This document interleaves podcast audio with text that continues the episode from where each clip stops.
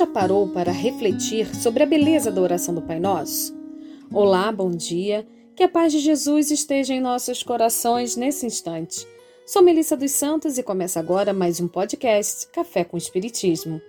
A partir de hoje, vamos juntos viajar nas histórias e ensinamentos do livro Pai Nosso, do Espírito Meimei, psicografia de Chico Xavier.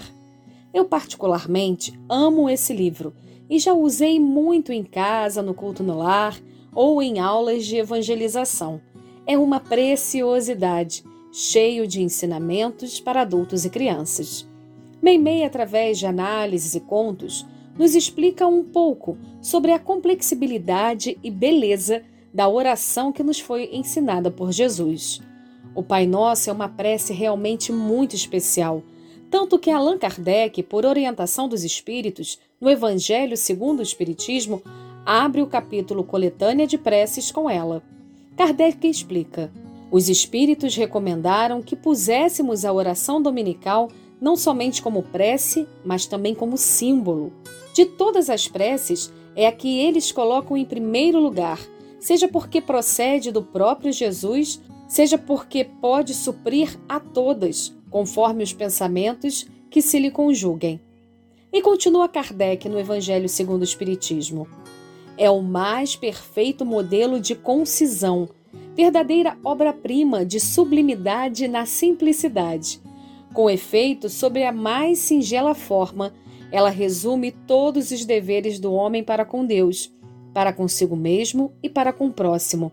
Encerra uma profissão de fé, um ato de adoração e de submissão, o pedido das coisas necessárias à vida e o princípio da caridade. Para muitos de nós, o Pai Nosso foi a primeira oração aprendida. E como é bonitinho ver uma criança orando o Pai Nosso. Mas a verdade é que também muitos de nós faz essa oração sem realmente refletir no conteúdo que ela nos traz, nas palavras sabiamente escolhidas por Jesus na conexão que ela nos faz com Deus e até mesmo nos deveres que nos comprometemos ao proferi-la.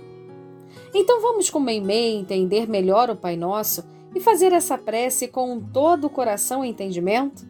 Nas palavras de Emmanuel no prefácio do livro, para todas as situações difíceis e para todos os problemas da luta humana, Meimei encontrou na oração do Senhor um ensino e uma solução, um apontamento e uma bênção. Então vamos à primeira parte. E o primeiro item se refere à primeira frase da oração dominical: Pai nosso que estás nos céus. Diz Meimei. Quando Jesus começou a prece dominical, satisfazendo ao pedido dos companheiros que desejavam aprender a orar, iniciou a rogativa dizendo assim: Pai nosso que estás nos céus. O Mestre queria dizer-nos que Deus, acima de tudo, é nosso Pai, Criador dos homens, das estrelas e das flores, Senhor dos céus e da terra. Para Ele, todos somos filhos abençoados. Com essa afirmativa, Jesus igualmente nos explicou que somos no mundo uma só família e que por isso todos somos irmãos, com o dever de ajudar-nos uns aos outros. Ele próprio, a fim de instruir-nos, viveu a fraternidade pura, auxiliando os homens felizes e infelizes, os necessitados e doentes, mostrando-nos o verdadeiro caminho da perfeição e da paz.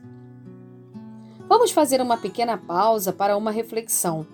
Você já parou para pensar que todos os ícones do bem que já passaram pelo planeta Terra tiveram em comum o desejo, o empenho de ajudar ao semelhante?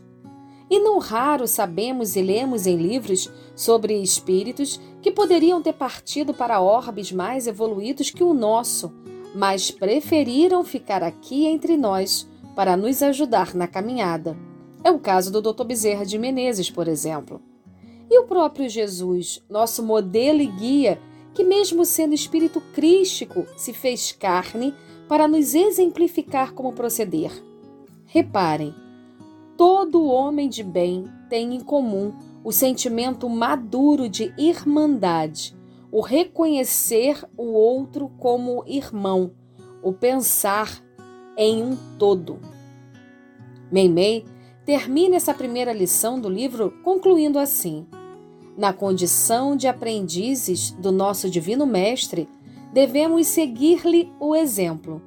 Se sentirmos Deus como nosso Pai, reconheceremos que os nossos irmãos se encontram em toda parte e estaremos dispostos a ajudá-los, a fim de sermos ajudados, mais cedo ou mais tarde. A vida só será realmente bela e gloriosa na Terra quando pudermos aceitar por nossa grande família a humanidade inteira. Que possamos exercitar em nós a visão de irmandade. Embora a caminhada seja individual, a estrada é coletiva. E por mais que tenhamos o compromisso para conosco mesmo, sempre é nos dada a oportunidade de ajudarmos, de auxiliarmos, de sermos o sol na vida de alguém. Somos irmãos, filhos de um mesmo Pai, todos nós em processo de aprendizado, alguns mais à frente, outros mais atrás, outros lado a lado, mas caminhando na direção de Deus, na direção do bem maior. Na próxima semana, iremos juntos com Meimei refletir sobre as provas da existência de Deus. Muita paz e até o próximo podcast Café com Espiritismo.